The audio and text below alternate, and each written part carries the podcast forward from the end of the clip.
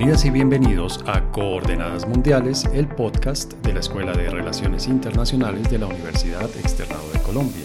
La del Medio Oriente y el norte de África es sin duda una de las regiones que mayor interés genera en la comunidad académica internacional. Y este interés no es gratuito.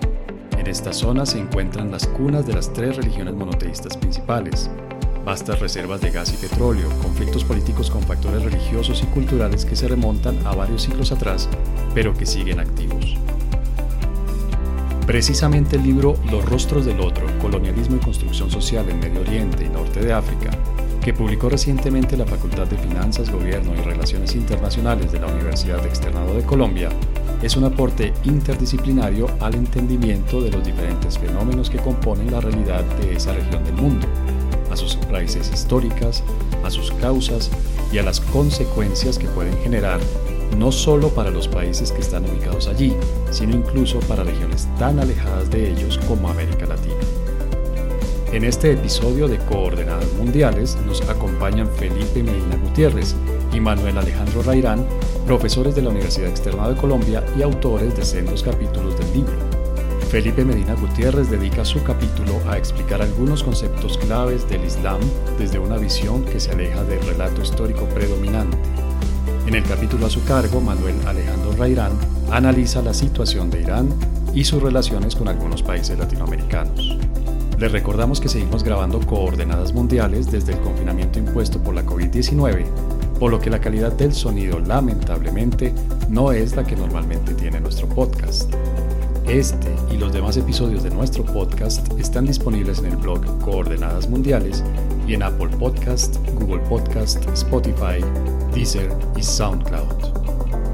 Buenas tardes, señores, ¿cómo están? Buenas tardes, César, ¿cómo estás? Eh, espero que estés muy bien. Saludar a toda la audiencia y a toda la comunidad académica. Buenas tardes César, buenas tardes Felipe, eh, agradecerles pues, por la invitación a Coordenadas Mundiales y espero que este programa sea de muy nutritivo en términos de aprendizajes para las, los espectadores. Seguramente así será. Sí, muchas gracias Felipe y muchas gracias Manuel. Y pues eh, sin más eh, preámbulo les propongo que entremos en materia. Felipe, el capítulo, el capítulo suyo en el libro habla sobre la historia y el presente del Islam. ¿Qué tan atrás en la historia tenemos que irnos para entender correctamente el Islam? Bueno, gracias César por, por esa anotación. Eh, mi capítulo versa más que todo sobre algunos de los conceptos clave en la historia del presente del Islam. Es decir, eh, no planteo como tal un recorrido histórico que de hecho ya ha sido ampliamente escrito si uno revisa la literatura en este tema, sino que lo que yo hago es poner el Islam un tema que por supuesto llama mucho la atención de nuestros alumnos y de la comunidad académica y de cualquier persona que se interese en la región del Medio Oriente.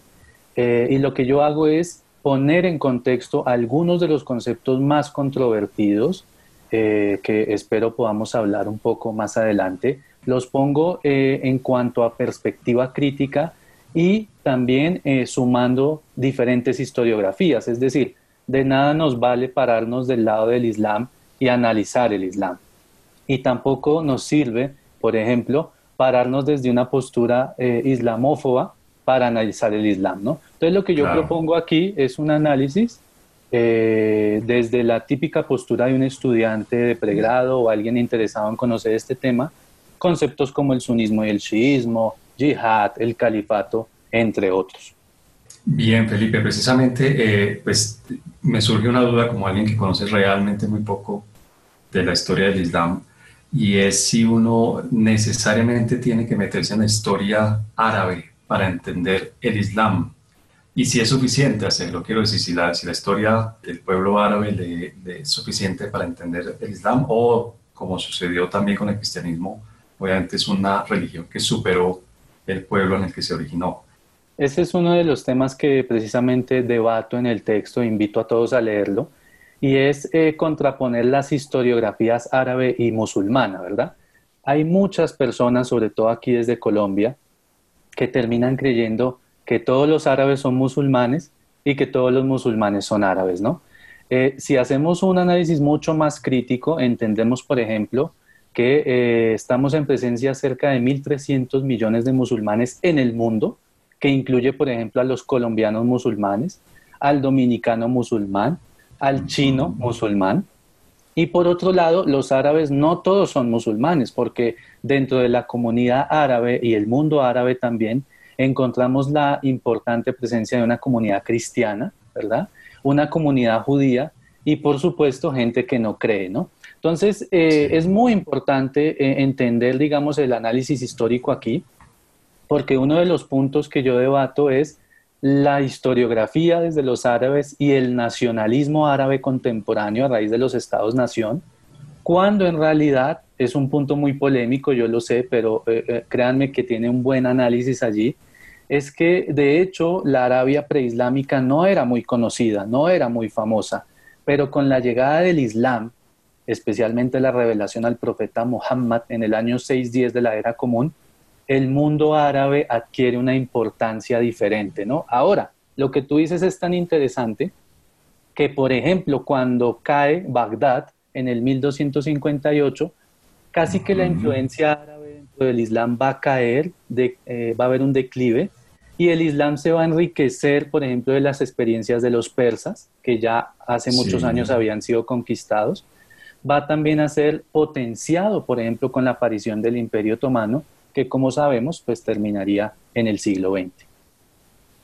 Muy bien, entonces, pues un primer punto que nos queda claro es si viene el Islam se originó en, en la zona de Arabia y terminó, digamos, de, de, unificar y de darle forma al pueblo árabe, ese es, más allá de ser un capítulo importante, obviamente, porque es el capítulo inicial de esta historia, no es realmente el único capítulo, es decir, la, la historia del Islam va mucho más allá de la historia del pueblo árabe y de hecho continúa, César. Si te fijas, el Islam es tan dinámico que otro capítulo de esa historia podría ser el Islam en América Latina y el Caribe, perfectamente. Claro. Hay un, hay un tema que, que tú tratas ahí en, tu, en el capítulo del libro, es la historia o la diferencia más bien entre el sunismo y el chiismo. ¿Cómo las podría uno entender? Bueno, eh, lo primero es señalar que este tema eh, está siempre en los medios de comunicación eh, si nosotros, digamos, desde las relaciones internacionales a veces analizamos el Medio Oriente, casi que siempre sale ese binomio, ¿no? Sunitas y chiitas, que es que han estado en guerra toda la vida, que no se pueden ni ver. Cuando, por ejemplo, y por eso el capítulo tiene un pequeño aporte ahí, eh, si uno profundiza en el origen histórico de, de, estas dos escuelas, si las podemos llamar así, o tendencias ambas religiosas dentro del Islam, en primer lugar, encontramos que primero, en la época misma del profeta Muhammad, no existía ni sunitas ni chiitas. Es decir, Mahoma o Muhammad no eran ni suní ni chií. Segundo, esta aparente división tan, tan sectaria, tan clara, va a aparecer es muchos años posterior a la muerte del profeta Muhammad en el 632 y muchos años, por ejemplo, posterior a la muerte del cuarto califa del Islam, que es Ali, su primo y yerno, ¿no? Entonces, a veces creemos que es que el Islam desde el, desde el, inicio siempre ha estado enfrascado en esta discusión, cuando, digamos, si uno analiza contemporáneamente, hay muchas comunidades que han vivido en el Medio Oriente, sean suní, shií, cristiana, judía, etcétera, en total, digamos, paz y convivencia, sino que obviamente eh, el tema yo propongo debería ser analizado más bien a la luz de otras eh, variables, por ejemplo, la sociedad, la economía, la política. Eh, el mensaje que yo dejo aquí es que, claro, yo establezco que en realidad sí hay una división, digamos, pero en cuanto a la perspectiva eh, historiográfica, ¿listo? y para no aburrir, digamos, a los oyentes y más bien que lo lean en el libro, básicamente la diferencia es histórica y también una especie dogmática. Sin embargo, eso fue, eh, digamos, de un momento, de dos caminos que tomaron dos comunidades, pero que tampoco el sunismo y el chiismo son bloques monolíticos. Eh, al contrario, hay, una, hay un dinamismo interesante. ¿Y esa división tiene alguna importancia hoy en día? Quiero decir, ¿tiene algunas consecuencias políticas en, la geopolítica de esa región o incluso en otras regiones que también tienen influencia musulmana?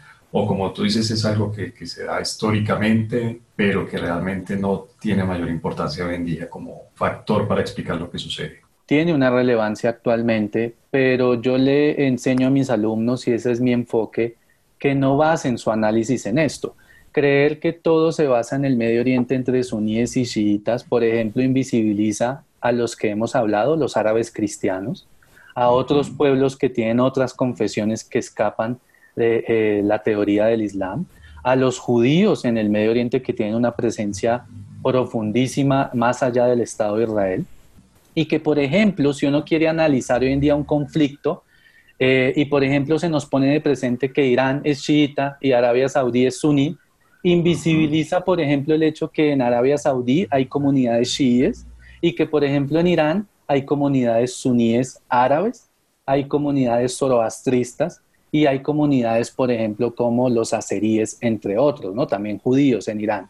Entonces vean que ese análisis es bastante reduccionista, nos lleva a imprecisiones y que, por ejemplo, también en el tema de las alianzas, creer que también hay un bloque suní conformado, monolítico, rígido, eh, por ejemplo, no cuenta o no tiene en cuenta fracturas de una importancia, digamos, determinante. Por ejemplo, que Turquía e Irán, Turquía siendo mayoritariamente suní, tiene una amistad con Irán, que Emiratos Árabes Unidos tiene intercambio comercial y diplomático con Irán, siendo Emiratos Árabes mayoritariamente suní, y que, por ejemplo, Qatar, digamos, no comparte la enemistad que tiene Arabia Saudí con Irán, ¿no? Podríamos decir que esa, esa diferencia, esa división entre suníes y chiíes, sunismo y chiismo, no tiene mayor importancia, digamos, a la hora de explicar cómo se desarrolla la política. Tendría la misma importancia que en el mundo cristiano actual tendría la, la diferencia entre católicos y protestantes, por ejemplo.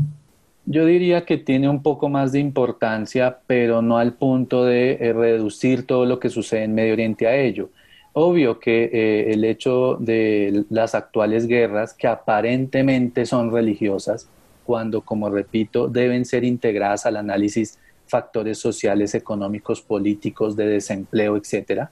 Eh, obviamente, estos pueblos, la mayoría que versan sobre el sunismo y el shiismo, pues tienen un apego, digamos, mucho más fuerte a lo que veríamos nosotros en cuanto a las divisiones cristianas en, en nuestro hemisferio, ¿no? Eh, por ejemplo, en Colombia, pues ni hablar, la gente eh, no, no, acude mucho a la religión, aunque veamos pequeñas manifestaciones. Cuando la religión es un factor importante en el Medio Oriente, es decir, hay sectores conservadores, confesionales, pero ya de ahí a que la gente salga a la calle a pedir algo porque es sunita, eso es en lo que yo no, no estoy de acuerdo y que me parece que reduce mucho la cuestión. Hay otros conceptos, hay otros temas que tratas allí en el, en el libro, por ejemplo, el tema del califato. ¿Por qué hablar del califato hoy en día? Bueno, súper importante. Eh, de hecho, para mí todos los temas de, de Medio Oriente son importantes, pero el califato tiene una razón principal. Y es que en junio de 2014 eh, en Irak, especialmente en Mosul, una región petrolera históricamente hablando, eh, Abu Bakr al-Baghdadi declaró el retorno del califato en pleno siglo XXI. Entonces, enseguida y debido al nivel de violencia, brutalidad y sectarismo de esta organización conocida como el Estado Islámico en Irak y Siria, que más tarde se va a conocer como Estado Islámico, pues el hecho que Daesh Exactamente, ISIS, Daesh, eh, que simplemente si tú en árabe revisas, la mayoría lo conoce como Ad-Dawla al-Islamía, que quiere decir Estado Islámico, ¿no? Eh, cuando esta organización empieza con su actividad criminal y que tenga precisamente en su nombre el, el elemento del Islam, pues obviamente llevó a reforzar viejos prejuicios que desde el 9-11 todo el mundo tenía acerca del Islam, ¿no? Recordemos que se dijo que el Islam fue el que tumbó las torres y que ahora en el 2014 pues el califato era la institución más brutal y violenta del mundo, ¿no? Ahora, precisamente eh, por eso que tú dices, Felipe, también hay otros temas que tratas en el capítulo que tienen mucho que ver con eso que acabas de decir. La guerra santa, la yihad o el fundamentalismo también son temas que tú tratas allí, ¿verdad? Así es. Entonces, por un lado, el califato era necesario ponerlo en contexto porque eh, muchos colombianos, en especial, digamos, mis alumnos o el público al que actualmente podemos llegar, pues quedó con un mal sabor acerca de la institución del califato, ¿no? Al ver ese tipo de ejecuciones. Lo que yo propuse en el libro es rastrear su origen histórico, eh, que nunca hubo ese tipo de ejecuciones en la historia de musulmán, cortar cabezas, eso uno nunca lo puede encontrar, eh, y más bien que se trata de una institución que estaba, digamos, ya eh, disuelta desde, la, desde el mismo nacimiento de la Turquía contemporánea, especialmente desde el 1924. Entonces, al estar una institución ya, digamos, en el olvido, digamos, pero aún así presente en la historia del Islam, a mí me pareció que era necesario dotar de elementos históricos a la gente acerca de ello, ¿no? Y ello tiene relación con lo que tú decías, finalmente, cuando le dicen a uno que es que el califato promueve la guerra santa y hablan de grupos yihadistas, en realidad ese es otro concepto que yo pongo en contexto.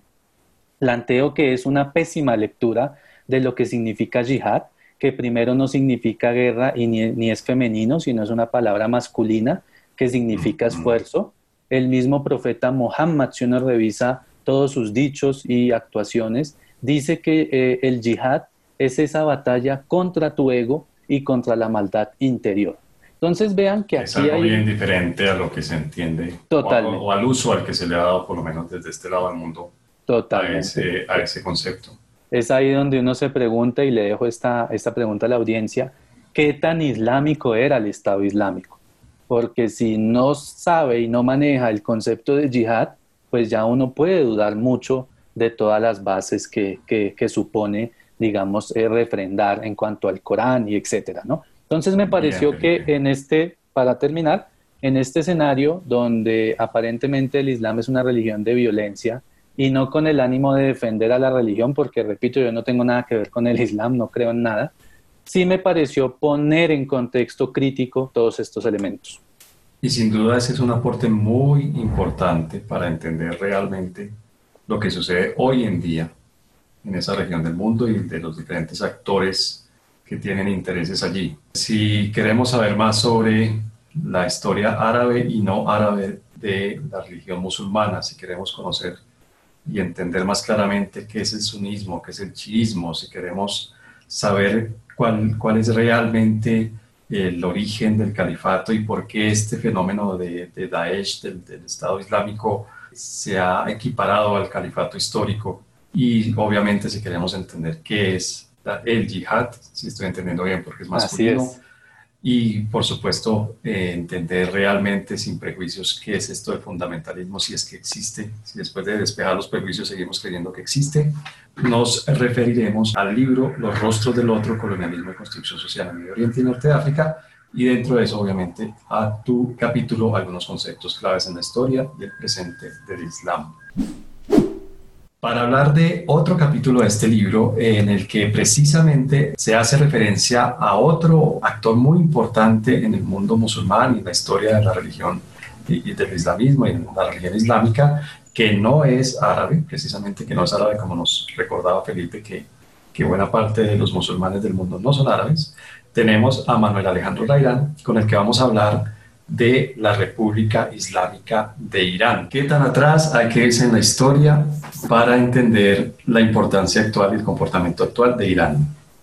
Bueno, pues eh, eh, Irán tiene una historia bastante larga y obviamente no nos podemos ir tan atrás, pues porque el capítulo en términos de espacio no nos lo da. Pero para elementos a resaltar, quiero hablar sobre el imperio Aquemenida, queremos mencionarlo que fue este imperio que estuvo en el periodo de, 500, desde el año 500 antes de nuestra era hasta el año 331 antes de nuestra era, fue el imperio más extenso y pues que claramente ese pues permitió eh, una propagación y, e importancia dentro de la cultura eh, iraní, ¿no? Eh, es importante también resaltar que el posicionamiento de Irán hace que, pues, digamos, una mezcla también de diferentes culturas, eh, y bueno, pues digamos que es parte, digamos, de, la era, pero digamos, para comprender actualmente el Irán de hoy tenemos que irnos al siglo XX aproximadamente, digamos que es donde hay unos cambios bastante fuertes, eh, pues en, el, en, el, en, el, en, en, este país y en la región, ¿no es cierto? Pero, pero me gustaría resaltar porque la importancia de Irán, no solamente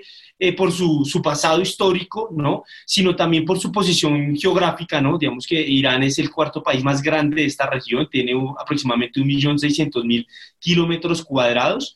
Eh, pues el primer país es Arabia Saudita, su, principal eh, competidor, digamos, dentro de la, del liderazgo de la región. Pero también otra cosa importante es que su posición también le permite estar rodeado, estar rodeado de montañas, de mar, ¿no? de ríos, de, entonces, digamos que la parte geográfica le permite también considerarse una, una, una potencia fuerte, además que colinda con el estrecho de Hormuz. ¿No? O sea que es un, país, es un país extenso, es decir, estamos hablando de un país que es casi una, una y media veces Colombia, ¿no? Para poner un poco correcto. en perspectiva y en proporción. Sí, digamos que si lo queremos ver en perspectiva, de hecho, Irán eh, es, es la suma casi de Alemania, Francia y Gran Bretaña, ¿no? En términos territoriales. Entonces es bastante extenso. ¿Y es una población de unos 60 millones de personas? Aproximadamente, son 60 millones de, habitantes aproximadamente. Y, pues digamos que su, su historia lo, lo, ha hecho un actor bastante relevante, ¿no? Eh, esto digamos que, para, como decías ahorita, bueno, ¿cómo podemos comprender al Irán de hoy? Digamos que eh, Irán, ya nos remetimos un poco como al siglo XX, ¿no? Que hasta hasta, los años, hasta la Segunda Guerra Mundial, eh, Irán tuvo mucha influencia de Gran Bretaña y de em, Rusia. ¿No? de Rusia, pero que posteriormente eh, eh, la Unión Soviética entregó algunos terrenos que tenía de Irán, pero Gran Bretaña sí tenía ah, una influencia bastante fuerte con las eh, compañías petroleras en ese país.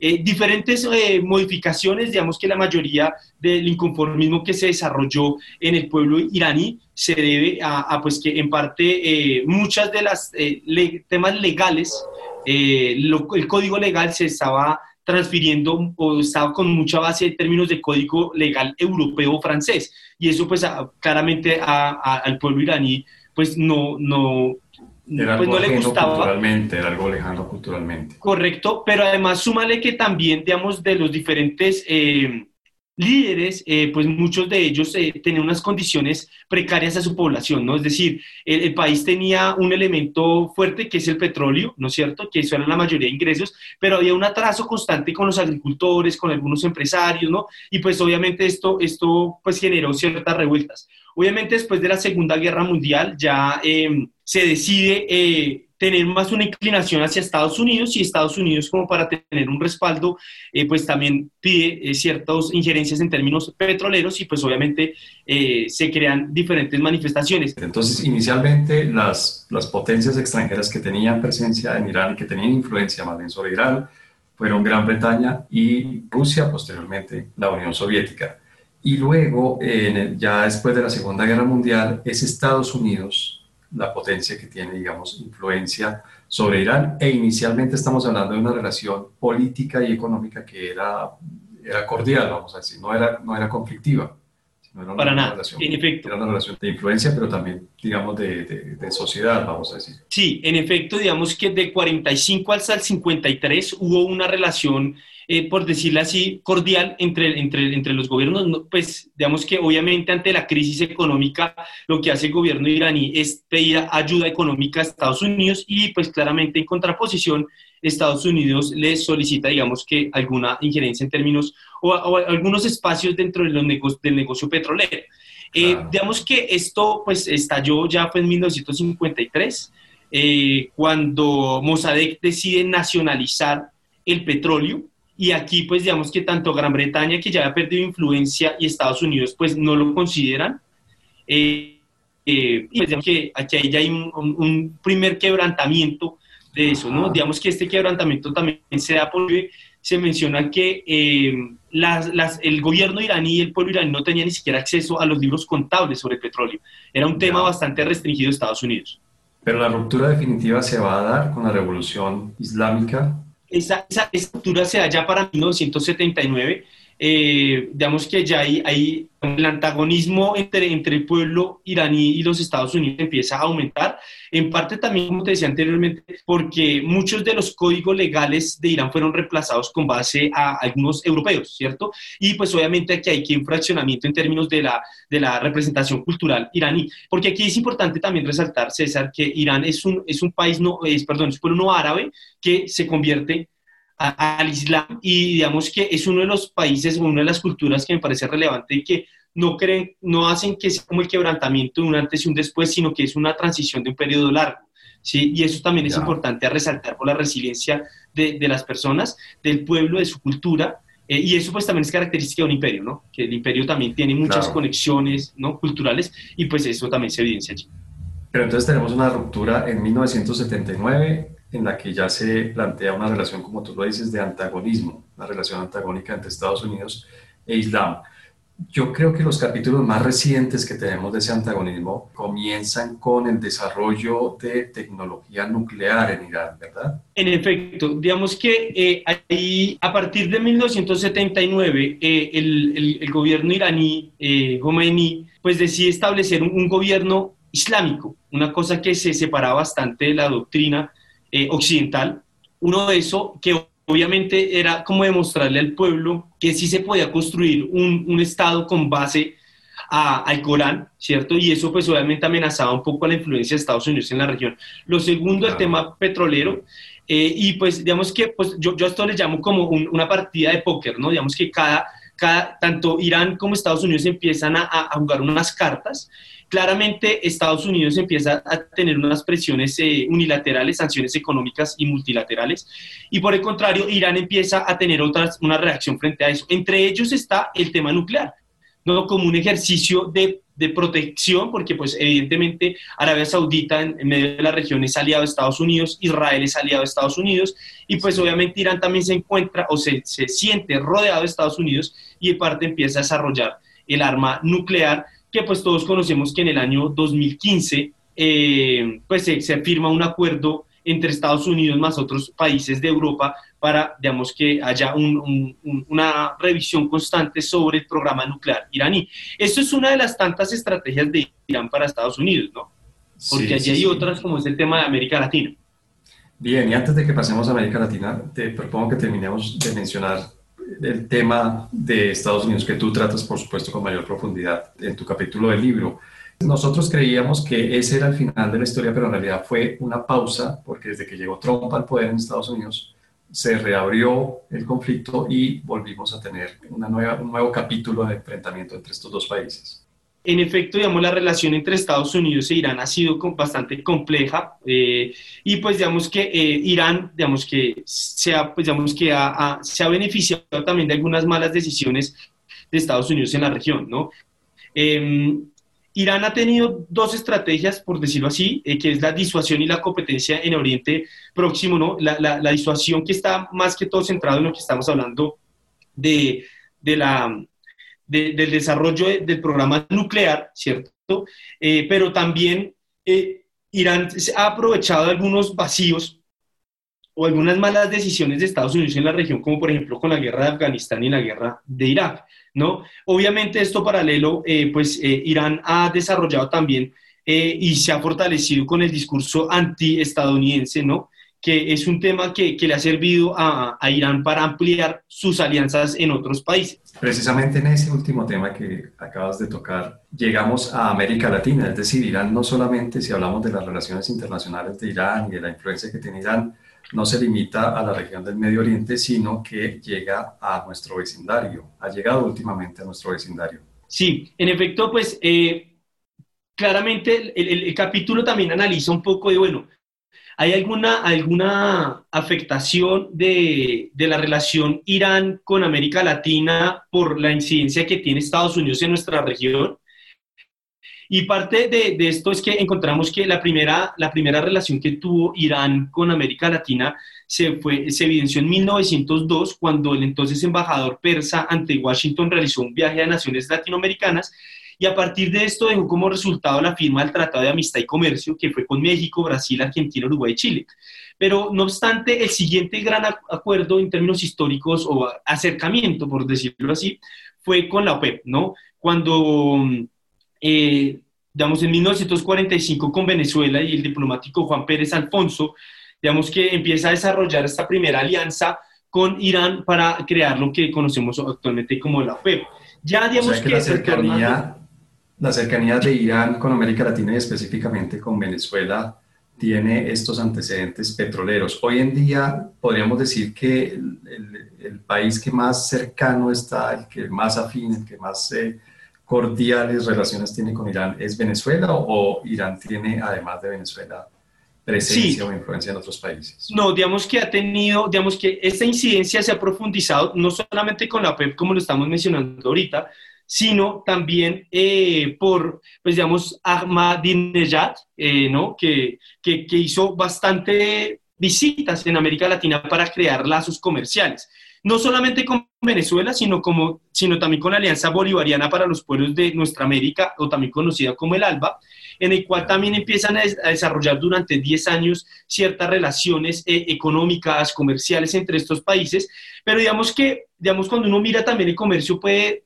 si lo comparamos con otros países, pues es un poco débil. Hoy otro elemento que me parece trascendental, que ha unido esos lazos entre Irán y algunos países del ALBA, o los países de la Venezuela, no son solamente por temas petroleros. También yo creo que aquí durante el siglo XXI ha jugado un papel eh, protagónico lo que es el discurso antiestadounidense, ¿no? que eso se relaciona un poco como con la revolución bolivariana ¿no? de, Hugo Chávez eh, y con este discurso tercermundista que, ah, que busca la multipolaridad y que no quiere más ese liderazgo por Estados Unidos? Pues lamentablemente se nos acaba el tiempo, por supuesto que son temas fascinantes, es un área del mundo y, suceden cosas hoy en día de las que nos podríamos quedar hablando durante horas y más si además nos adentramos en una historia rica en todos los sentidos de la expresión. Felipe y Manuel, muchas gracias por habernos acompañado, muchas gracias por habernos hablado de los capítulos que ustedes escribieron para el libro Los rostros del otro, colonialismo y construcción social en Medio Oriente y Norte de África, que ya se puede conseguir desde diciembre pasado, en realidad se puede conseguir en diferentes librerías. Eh, sí, efectivamente, primero en nuestra librería de la Universidad Externado de Colombia, también está disponible en la Librería Nacional, la Librería Lerner y Siglo del Hombre. Iremos a, conseguirlo obviamente seguiremos leyendo y seguiremos eh, aprovechando estas miradas multidisciplinarias y multidimensionales a una zona del mundo que, como decía hace un momento, sigue siendo uno de los protagonistas de lo que sucede en la política y en la economía mundiales. Felipe, muchas gracias por habernos acompañado. A ti, César, por la invitación. Un saludo también a Manuel. Y bueno, el mensaje para todos los oyentes a profundizar en estos temas y seguir en el debate. Así lo haremos, Manuel. Muchas gracias por habernos acompañado y habernos hablado de tu capítulo. A ti, muchísimas gracias César por la invitación, gracias a, Felipe, pues también no solamente por estar acompañándome en este, pues, en este panel o en esta charla de coordenadas mundiales, sino también por la invitación a escribir el libro y agradecerle y a seguir fortaleciendo estos espacios como de coordenadas mundiales para seguir discutiendo sobre temas de la vida internacional. Muchas gracias a ustedes. Y por supuesto, muchas gracias a quienes nos escuchan y la invitación de siempre a que nos escriban y nos dejen sus comentarios y sus preguntas en coordenadas mundiales.